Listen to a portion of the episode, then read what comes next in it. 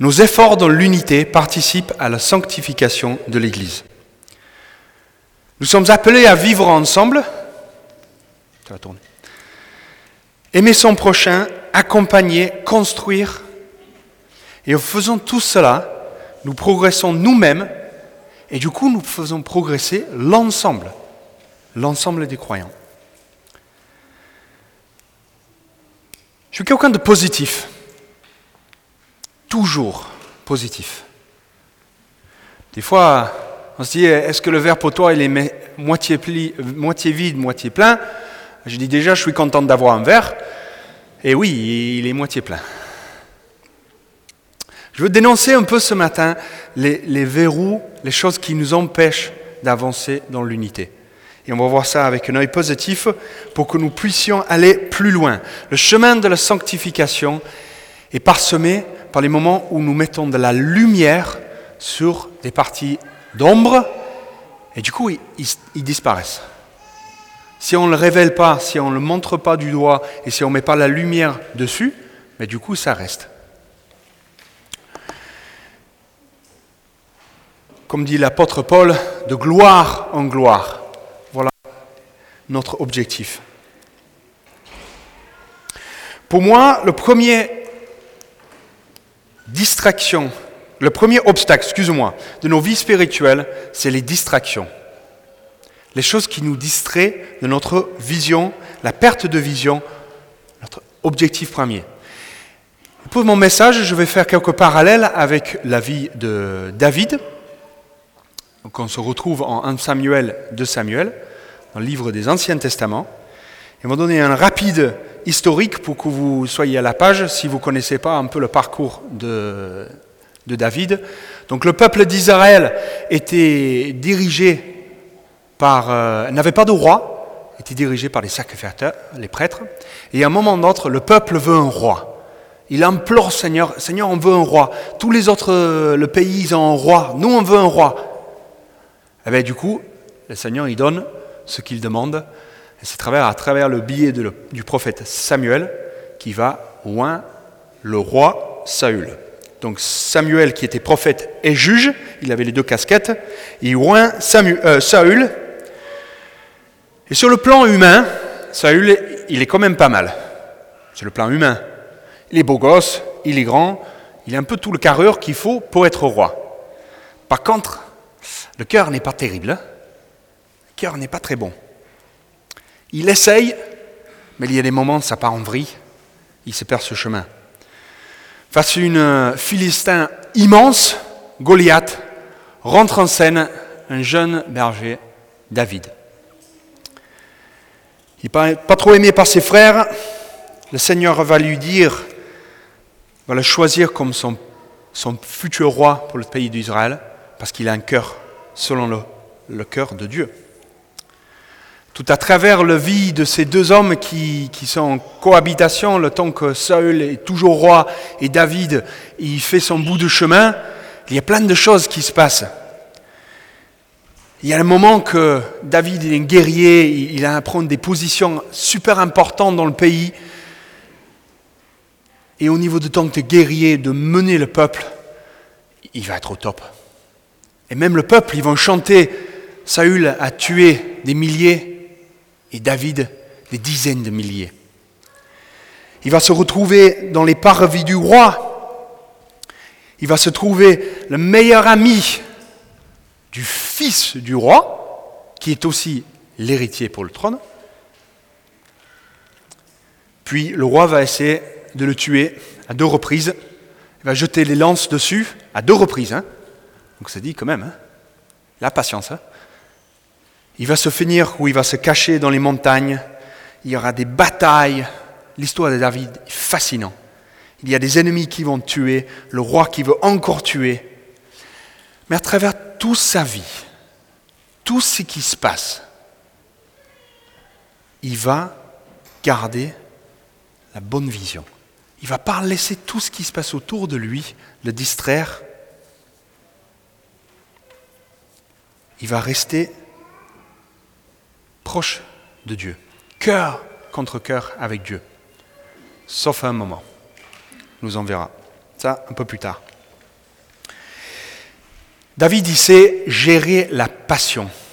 La passion que Dieu a mis dans son cœur, il va le, le gérer et tout ce qui est autour, il fait abstraction pour rester ciblé sur la vision que Dieu a mis dans son cœur. Il reste concentré sur Dieu.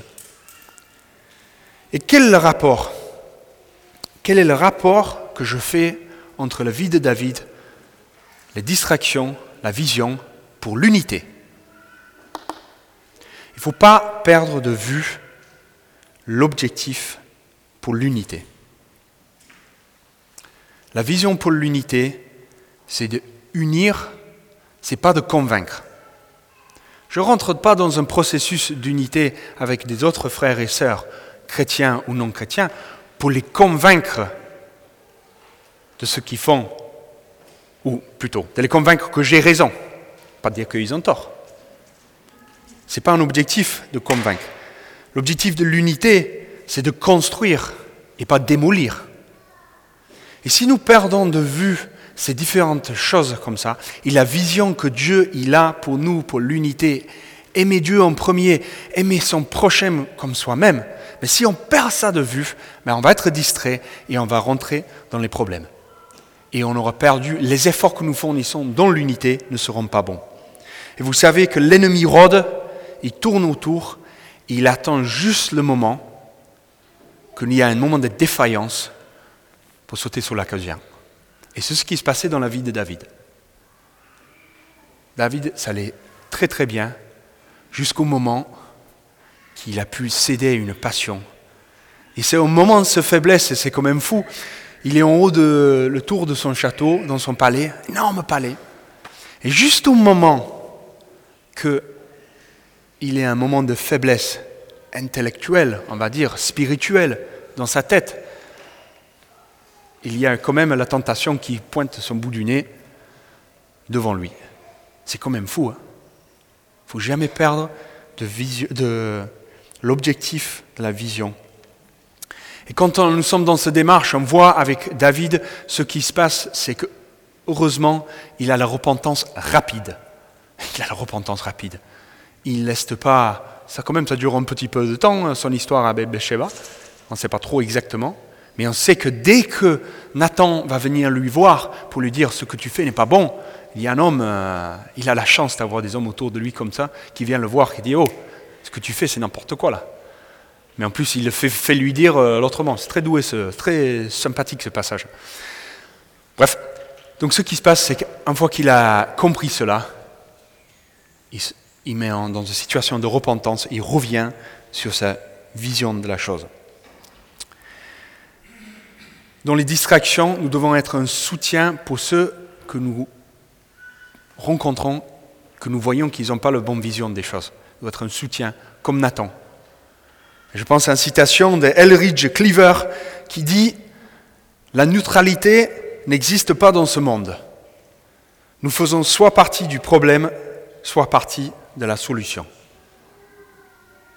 Soyons partie de la solution et aidons les autres soyons des Nathan pour accompagner ceux qui ont un moment de distraction et qui voient par ce qui se passe. Il y a une autre bataille que j'ai, en lisant ces textes d'un et de Samuel, qui m'a, qui paru euh, évident, qui est aussi une distraction pour l'unité, c'est le découragement. Ça, on le voit, le moment flagrant, c'est quand le, le peuple d'Israël, juste au moment quand Goliath rentre en scène, il y a pendant 40 jours, Goliath, il va sortir, il va dire, je suis là, qui vient? Qui veut se battre? Qui veut se battre? Ils ont tous peur. Pendant 40 jours, l'armée, euh, vous savez, dans le corps militaire et dans le corps de bataille, cette idée de motivation, c'est, euh, c'est la moitié de la guerre, moitié de la victoire. Et là, ils ont tous peur, tous peur face à ce, immense guerrier qui se présente devant eux. Et il y a un esprit de découragement qui tombe sur le peuple. C'est 1 Samuel 17, verset 16. Ils ont tous peur. Pas simplement le peuple va être découragé par l'image de Goliath devant eux, Mais ces peuples, ces personnes découragées, vont ensuite décourager la personne qui va venir pour dire ben Attends, mais je vais me battre avec lui, il n'y a pas de problème, on y va. Donc ces personnes qui sont Ah non, c'est impossible, oh là là, on va pas s'en sortir, là. Ah, il arrive, euh, attends, on m'appelle. Cet esprit de découragement qu'ils ont face à un ennemi. Et après, il y a David qui arrive et qui dit Mais comment ça se fait qu'on laisse cet homme venir insulter notre Dieu? Pendant combien de temps? Combien de temps? 40 jours Vous êtes fous Et eux, ils vont le dire Mais arrête, euh, retourne avec tes chèvres là-bas. Remonte la montagne là. Le ministère de, découragement, quand on est découragé, entraîne le découragement. Et ça, je me pose la question, sommes-nous prêts dans ces situations à se mettre en danger pour aider ceux qui sont découragés? Parce que c'est ce qu'il a fait David. Même face à l'adversité, mais face aussi à ceux qui étaient découragés. Je veux lire un de mes passages préférés de Hébreu chapitre 11 verset 32. Et que dirais-je encore? Le temps me manque en effet pour parler de Gédéon, de Barak, de Samson, de Jephthé, de David, de Samuel et des prophètes. Par la foi, ils ont vaincu des royaumes, exercé la justice, obtenu la réalisation des promesses, fermé la gueule des lions, éteint la puissance du feu, échappé au tranchant de l'épée, repris des forces après une maladie, était vaillant à la guerre, mis en fuite des armées étrangères. Des femmes ont retrouvé leur mort par la résurrection. D'autres ont été torturés, ils n'ont pas accepté la délivrance afin d'obtenir une meilleure résurrection. D'autres encore ont subi les moqueries et le fouet, les chaînes et la prison. Ils ont été lapidés, sciés mis à la preuve. Ils sont morts, tués par l'épée. Ils sont allés à l'endroit, à l'autre habillés de peau de brebis ou de chèvre, privés de tout, persécutés, maltraités, eux dont le monde n'était pas digne. Ils erraient dans les déserts et les montagnes, dans les grottes et les abris de la terre. Tout cela, bien qu'ayant reçu un bon témoignage grâce à leur foi, n'ont pas obtenu ce qui lui était promis, car Dieu avait quelque chose de meilleur pour nous. Qui est prêt, qui est prêt à s'engager à ces niveaux-là face au découragement? Face au découragement. Vous savez, on parle de Barnabé dans le Nouveau Testament. il est un fils d'encouragement. Combien d'entre nous sommes des fils et des filles du découragement? Je suis content que personne n'a dit Amen. Ça veut dire que vous suivez. On devait avoir ce ministère d'encouragement par la foi. Face au découragement, c'est la foi qui va nous relever. Vous avez déjà fait quelque chose de nouveau avec quelqu'un qui sait ce qu'il fait? Je m'explique. J'aime bien courir et de temps en temps je cours un peu dans, les montagnes. Je suis allé courir avec quelqu'un qui connaissait la route. Donc on est parti dans les forêts courir. Je dois vous avouer que je ne savais pas du tout où j'étais, mais je l'ai suivi. Parce que cette personne était en confiance, m'a encouragé et m'a aidé dans cette période qui aurait pu être une épreuve de découragement. On s'est trouvé dans plein d'arbres. Oh punaise, je ne sais pas où je suis. Non, non, non. Nous devons avoir cette même idée, ce même principe de courage dans la foi, de pouvoir aider, accompagner les autres. Et pas être là à décourager ceux qui veulent nous aider. N'ayons pas ce ministère de découragement mais selon 1 Corinthiens 16, demeurez ferme dans la foi. Le découragement a aussi un autre grand danger, c'est que ça peut, ça peut nous amener, le découragement répétitif, à une déception. Et la déception, c'est aussi quelque chose de très compliquées qu'il faut traiter dans l'unité. Vous savez, la déception, elle est liée à un idéal qui n'arrive pas. Je suis déçu d'une situation parce que je pensais que ça allait finir comme ça. Et en fait, ce n'est pas le cas.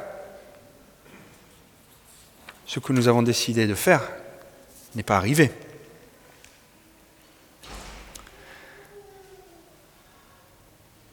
Et vous savez que la déception chez les chrétiens est plus forte que les non-croyants. Parce que nous nous attendons à, quelque chose. Nous vivons tous selon un, règle, selon la parole de Dieu, qui fixe notre conduite. Dans le monde, on peut discuter. Si on est déçu de quelqu'un, de le comportement de quelqu'un, on peut discuter.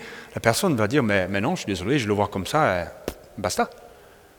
Ne peut pas être déçu de cette personne si nos règles de base, les règles du jeu, ne sont pas les mêmes. Mais dans l'unité des croyants, normalement, les règles de base, ils sont les mêmes, parce que nous avons les mêmes paroles. Les interprétations différentes de certains textes, certes. Mais la parole, la base, elle est la même. Quand nous lisons Michée 6, verset 8, c'est que tu mets en pratique le droit, que tu aimes la bonté et que tu marches humblement avec ton Dieu. J'aime ce verset.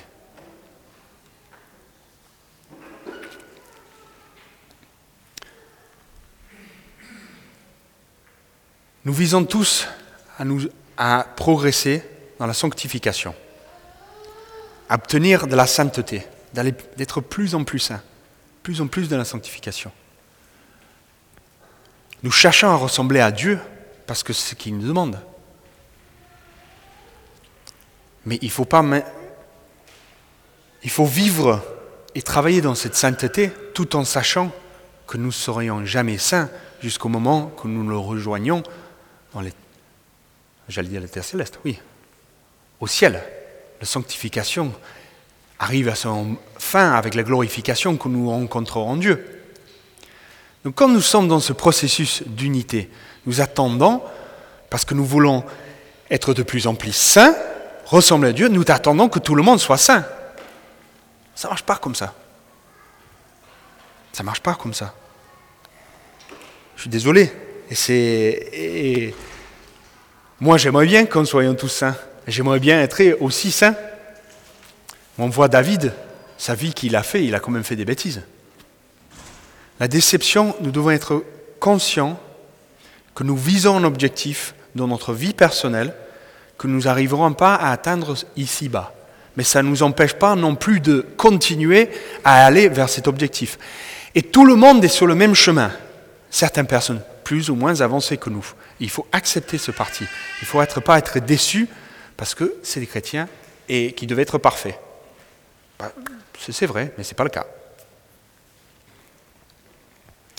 On prend par exemple dans la parole l'histoire de, Samuel, Anne. Chapitre 1, un des premiers versets. Donc Anne, c'est la maman de Samuel. Elle ne pouvait pas avoir d'enfant. Elle pleure, elle prie devant Dieu. Et finalement, ses prières sont exaucées. Elle va avoir un enfant qu'elle va donner au Seigneur parce que c'est ce qu'elle a promis. Seigneur, si tu me donnes un fils, il sera à toi. Il sera pour toi. Elle va le faire. Puis nous voyons à travers l'histoire que Dieu est bon, il est fidèle, il est plein d'amour, et il va le bénir en Samuel 2, 21, avec deux fils, non, trois fils et deux filles. Elle aura encore des enfants. Donc cette histoire d'Anne, qui ne pouvait pas avoir d'enfants, ça crée une déception. Ça devrait créer une déception dans sa vie.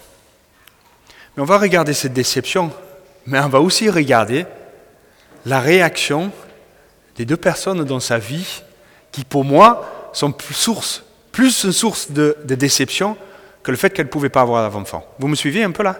Voilà. La déception d'Anne, elle est double. Elle ne peut pas avoir d'enfant, elle se sent abandonnée par Dieu, elle va prier.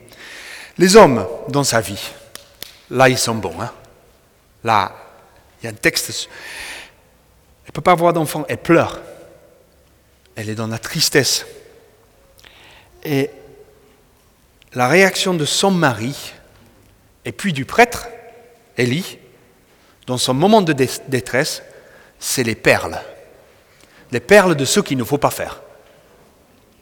Son mari, Elkanah, répond quand il voit son épouse dans un tel état Anne, pourquoi pleures-tu et ne manges-tu pas? Pourquoi ton cœur est-il attristé? Est-ce que je ne vaux pas pour toi mieux que dix fils? Là, il est au taquet, le type. Hein. Je te garantis que lui, il dort le soir, euh, là, il est sur le canapé. Hein. Qu'est-ce que c'est, cette réaction? Il voit quelqu'un dans une détresse. Et il dit, mais chérie, tu m'as moi? Je vaux mieux que dix quand même C'est quoi ça? Et en plus, si le mari dort sur le canapé, je l'actualise, hein, je ne suis pas sûr qu'Anne retourne à l'église aussitôt, vu la réaction du prêtre. Bon, ce n'est pas la même chose, hein, prêtre, pasteur, ce n'est pas le même contexte, mais on l'actualise. Elle est dans le temple, elle pleure d'abondance. Elle est dans une détresse incroyable. Il voit, le prêtre qui rentre, il voit qu'elle est en train de murmurer, ses lèvres bougent, mais il n'entend rien. Il va l'approcher, il va dire, resteras-tu encore longtemps dans cet état? Va faire passer ton ivresse ailleurs. Ça aussi. En gros, pourquoi t'es bourré Là, tu me fatigues, va ailleurs, va décuver. décuver. Ça, les, mesdames et messieurs, exactement ce qu'il faut faire quand nous sommes, nous rencontrons quelqu'un dans une situation de déception et de détresse, il faut dire exactement ces phrases-là. Amen Ah merci Non C'est incroyable quand même, c'est incroyable. On voit qu'Anne a une réaction exemplaire. Il n'y a pas de réaction à chaud où elle envoyait balader tout le monde. Elle n'a même pas une réaction d'envoyer balader Dieu dans cette situation. Parce qu'il y a cette, côté, cette question de déception là aussi, le fait qu'elles sont abandonnées par Dieu. Elle aurait pu dire, je suis déçu de Dieu. C'est possible que ici dans cette salle, vous êtes assis à côté de quelqu'un, ou pas loin de quelqu'un qui est déçu de Dieu. C'est possible qu'il y ait quelqu'un qui nous regarde à travers les YouTube qui est déçu de Dieu. Qu'est-ce qu'on fait? On est souvent très terriblement mal à l'aise dans de telles situations. Et vous savez, vous avez vu ce que a fait Elkanah et Élie, le prêtre. Nos réactions peuvent créer plus de détresse et encore plus de déception que l'état actuel des choses. Vous savez, face à une situation de stress, les études montrent qu'il y a trois réactions. Je le dis en anglais parce que c'est fight, flight ou freeze. Vous avez tout compris? Se battre, se retrouver dans un état où on est tétanisé, ou fuir. Et nous, dans la question de l'Église, dans l'ensemble, dans l'unité, dans la gestion des personnes qui sont dans la déception ou dans la détresse, nous avons plus une habitude de fuir ou être tétanisé par une situation. C'est ce moment quand on dit euh, Salut, tu vas bien? Non, pas trop. Ah, mais que le Seigneur te bénisse, à tout à l'heure.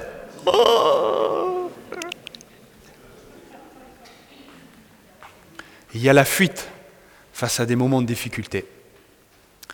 Il y a des moments aussi qu'on peut être tétanisé, où on se dit euh, Oh punaise, euh, je ne sais pas comment gérer ça, euh, je vais réfléchir, et après je vais dire quelque chose, et au moment que je le dis, je me dis hmm, Pourquoi j'ai dit ça? J'ai déjà entendu quelqu'un qui traversait une période de deuil très fort, qui parlait avec un, chrétien, dit ah, Ouais, j'ai perdu quelqu'un de très cher, je souffre. Et cette personne a répondu, ah moi aussi, je, sais ce qui se passe, je, comprends. Alors elle dit, ah bon? Il dit, oui, il y a un mois, j'ai perdu mon chien.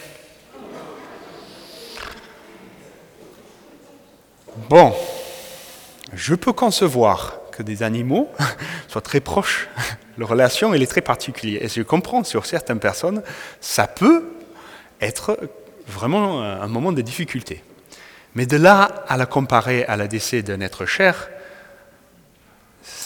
qu'on est tétanisé et pas préparé à des situations, des fois on dit n'importe quoi. Et c'est là où il faut, en tant que chrétien, si on veut être dans l'unité, il faut se préparer à ce moment et préparer pour se battre avec des bonnes armes.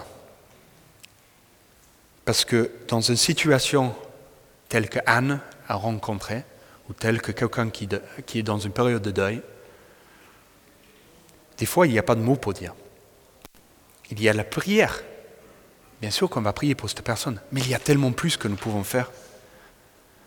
On peut dire juste simplement, viens, je t'écoute. Laisse-moi pleurer avec toi. Pleure avec ceux qui pleurent. Je veux partager ce moment de détresse avec toi. Ça ne veut pas mettre dans une situation de, confort, mais je, je, veux le faire. Je veux être avec toi. Je veux être là, je veux être près de toi. Et des fois, au moment même, il n'y a pas de mots. Et vous savez, dans une situation de deuil, les gens, ils n'attendent pas forcément au premier moment que vous, vous avez une parole d'encouragement qui va tout bouleverser leur vie. Ils ont des fois même pas besoin ou envie d'entendre des choses. Ils ont juste envie de pouvoir partager et déverser leur cœur qui est en difficulté. Il faut attendre, accompagner et adresser ces conversations difficiles avec amour et avec patience. Parce que si nous n'avons pas l'amour et la patience dans ces situations, nous faisons des erreurs et nous créons plus de déceptions que la, blessure actuelle que la personne vit. Il y a une autre source, de, de, de barrières dans l'unité et c'est la dérision, c'est le mépris, la moquerie. Vous savez que la dérision est bâtie avec des briques d'une forte avec des briques de nos passés et de nos blessures. Nous finissons dans un état de, de mépris pour les gens parce que nous avons souffert à travers plusieurs différentes choses. Et quand nous, à travers la vie, nous essayons de, construire un carapace pour nous protéger, cette forteresse qui, pour nous protéger, devient une prison. Et nous tombons dans un mépris pour les personnes. David, face à la moquerie de Goliath répond avec force et avec courage. Goliath, il va dire, quand il voit David sortir, il va dire, suis-je un chien que tu viens contre moi avec des bâtons? En gros, je ne vaux pas plus que ça. Une mépris pour l'homme de David.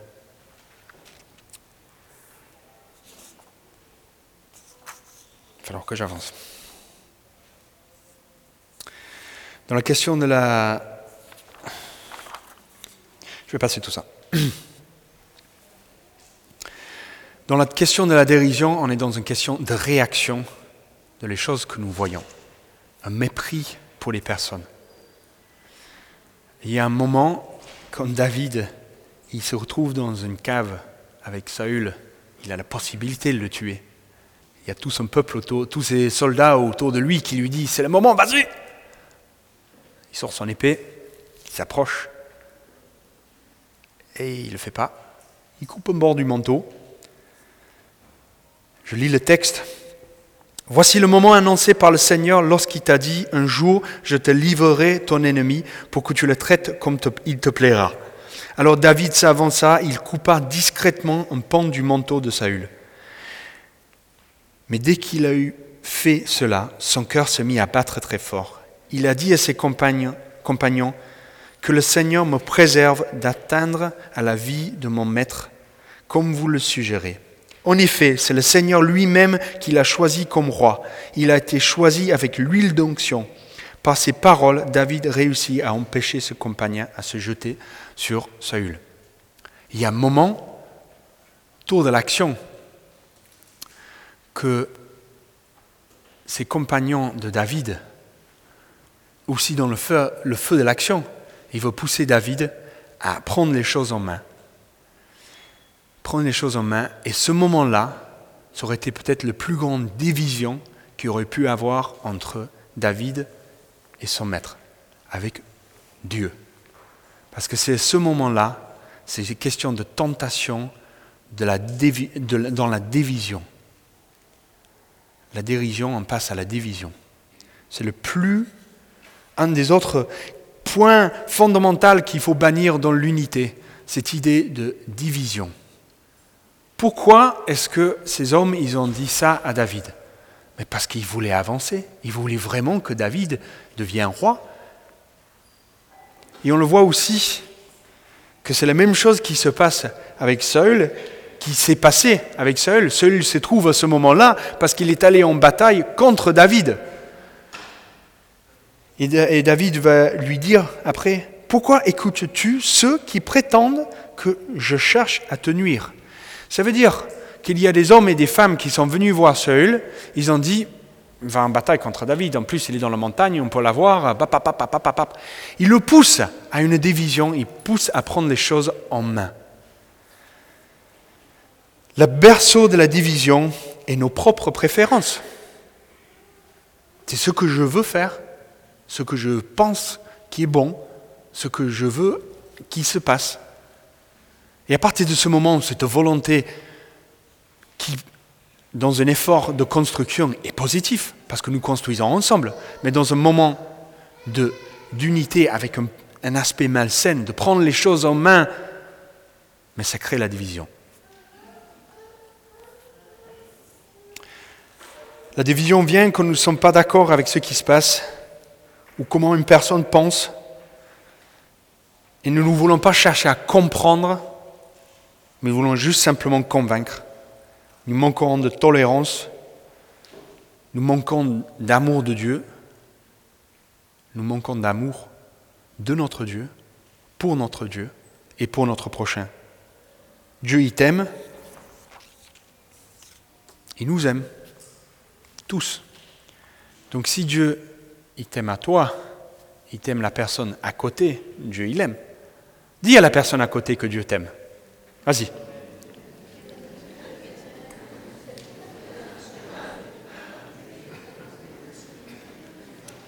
Donc si Dieu aime cette personne qui est à côté de toi, tu n'as pas le droit de la haïr. Qui sommes-nous pour haïr des personnes que Dieu aime? C'est pas possible. C'est pas possible. Jarry parlait de plusieurs différentes choses. Le découragement, la déception, la division, les dérisions. Ces 4 D, il faut quand même qu'on trouve des solutions. Ah, merci. Quelqu'un a dit Amen. J'en ai quelques idées. Je veux partager, qui viennent de la vie de David. Il y a deux principalement. David, à travers toute sa vie, il était entouré des personnes proches de lui qui voulaient l'aider. Les hommes, pas dire des femmes, de confiance. Et le Jonathan, héritier du roi, fils du roi, et la personne qui sait va prendre sa place parce que Jonathan, elle a eu la révélation que c'est euh, David qui va être Dieu. Il met tout ça de côté pour accomplir la, la volonté de Dieu. David, à travers toutes ses batailles, il avait trois personnes de confiance, trois bras droits. Ça fait drôle, trois bras droits, mais enfin bref. Il avait des hommes autour de lui qui, le faisaient confiance. Il avait aussi Nathan. Nathan, cet homme qui, qui avait une liberté avec David, qui a pu lui venir et dénoncer au roi qu'il vivait dans le péché. Il faut que nous soyons entourés des hommes et des femmes de confiance qui vont nous aider et qui vont nous accompagner sur les différents chemins. Vous savez, moi, dans ma vie, depuis trois ans, que j'ai rencontré trois autres, bon, beaucoup plus que ça, mais j'ai des amis très très proches qui sont des autres pasteurs d'église que je suis en contact avec très rapide, très souvent, au moins une fois par semaine, on, s'appelle, on, prend des nouvelles et on partage. Et nous avons établi ce relation. Après une période de temps ensemble, après une période où nous avons combattu ensemble, où nous avons passé des moments difficiles ensemble, l'année dernière, les, en ai parlé avec eux et je leur ai donné un droit de regard sur ma vie. J'ai dit, je ne veux pas me planter. J'ai dit, je veux que jamais si euh, j'ai partagé mes, qualités, mais j'ai aussi partagé surtout mes défauts, on en a tous, ne croyez pas que j'en ai pas, j'en ai. Et je l'ai dit, je dis, ces défauts, je ne veux pas qu'ils prennent de dessus de ma vie. Et je veux que si jamais dans mon comportement, de la manière que je parle, ou que vous ressentez quelque chose qui ne va pas, je veux que vous me le dites. Franchement, je veux que vous me le dites. Ces hommes et des femmes de confiance, ça prend un peu de temps pour les trouver, pour les construire, mais je vous invite vraiment à avoir ces personnes dans votre entourage auxquelles vous pouvez en parler librement des choses. Il faut vraiment que ce soit des personnes de, euh, de, confiance. Hein. Il faut du discernement dans le choix de ces personnes. C'est important. Mais c'est juste, c'est impératif. L'autre chose, selon le cœur de David, c'est de passer du temps avec Dieu. Et ça, j'ai relevé trois phases assez importantes. Le groupe de louanges pour remonter. Trois phases assez importantes. Le groupe de louanges pour remonter. Personne n'a bougé, donc du coup. si, pour grandir, il faut avoir du temps avec Dieu, trois phases. Un temps où nous passons avec la parole de Dieu. L'enseignement de qui il est, de ce qu'il fait, tout est là-dedans. Il faut apprendre à l'aimer, il faut le découvrir, il faut vivre avec, il faut le confronter. S'il y a des questions, il y a des doutes, il y a quoi que ce soit, il faut les textes, il faut se taper la tête contre mur pour les comprendre si on a du mal. Mais il faut lutter avec ce texte, parce que c'est une bénédiction. Là, le cœur de Dieu, il est là. Deuxième chose, sur la vie de David, on voit, il a écrit quasiment la moitié des psaumes, un temps de louange personnelle avec Dieu. Dans votre chambre, vous fermez la porte et vous êtes dans ce temps de louange et d'adoration avec Dieu, comme David elle a su faire tout le long de sa, sa vie, tout le long de son appel. Et la dernière chose qu'il faut apprendre à faire avec Dieu, c'est de se taire. Dans la communication, la prière, c'est une relation, c'est de la communication. Dans une conversation, on ne parle pas tout le temps. Sinon, on n'entend pas ce que l'autre personne veut dire. Il faut apprendre. Et pour beaucoup d'entre nous, ça peut être un moment de, difficulté. C'est de juste se taire et être dans la présence de Dieu pour entendre ce que lui, il veut nous dire. Qui est capable de se taire et d'être dans la présence de Dieu? Qui le veut le faire C'est quelque chose qu'on veut chercher, on doit chercher. Donc c'est ce point, je vais me taire.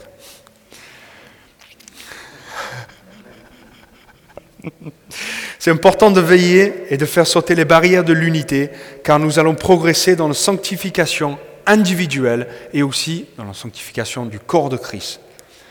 Nos efforts, comme j'ai dit en introduction, nos efforts dans l'unité, participe à la sanctification de l'Église. Une Église, nous désirons tous, une Église sainte composée des hommes et des femmes comme David, selon le cœur de Dieu. Voilà le message que j'avais envie de partager avec vous. La semaine prochaine, nous rentrons dans une dynamique de sujet sur la prière. J'ai hâte aussi de, de, de vivre ce moment avec vous.